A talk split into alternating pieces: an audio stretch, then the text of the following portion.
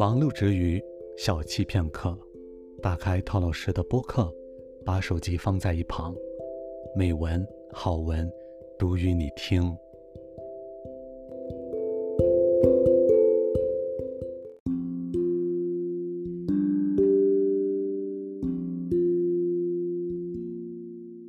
刚刚工作的大学毕业生和工作了二十多年的人相比，对工作、对他人会有什么不同的表现？欢迎大家收听今晚的读与你听，我是陶老师。今天要和大家分享的文章叫《称呼》。小刘大学毕业来到我们办公室的时候，叫我王姐，声音甜甜的。像是刚咬了一口脆梨。我们这些比他大十几岁、工作了二十多年的老大姐们，都亲切地叫他“小可爱”。他对着我们做各种各样可爱的表情，用各种时尚的衣着吸引着我们的眼球。他像冬日的阳光一样，点缀着我们的平淡的生活。没有家庭负担的小刘，总是第一个到单位，扫地、打水、倒垃圾，快乐的像只小鸟。八点之前，小刘会为我们每个人泡一杯绿茶，放到大家的办公桌上。偶尔，我们也会在工作上给他一些帮助。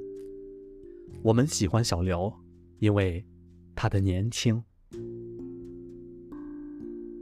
我把在银行工作的表弟介绍给小刘以后，小刘搂着我的脖子叫我姐，声音柔柔的，像春风吹过耳旁的发丝。我把二十几年的工作经验都交给了他，小刘开始更早的上班和更晚的下班，更加努力的工作。我们这些老大姐们。喝着清爽的绿茶，称赞着小刘的衣着和青春。小刘的电话越来越多，放下电话，他抬眼看看我们，悄悄地红了脸。偶尔，办公室的花盆里会有一两朵玫瑰泛胀。恋爱中的小刘像一池清水，安静而又端庄。我们羡慕小刘，因为他的幸福。后来，小刘当上了科长，从此以后，他开始叫我老王，语气冷冷的，像是秋雨打落叶。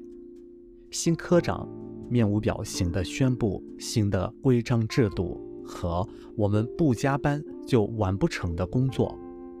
他和我的表弟。分手不到两个月，就开始由黑色的本田汽车在单位门口接他下班。当了科长的小刘像一块岩石，冰冷，但又无懈可击。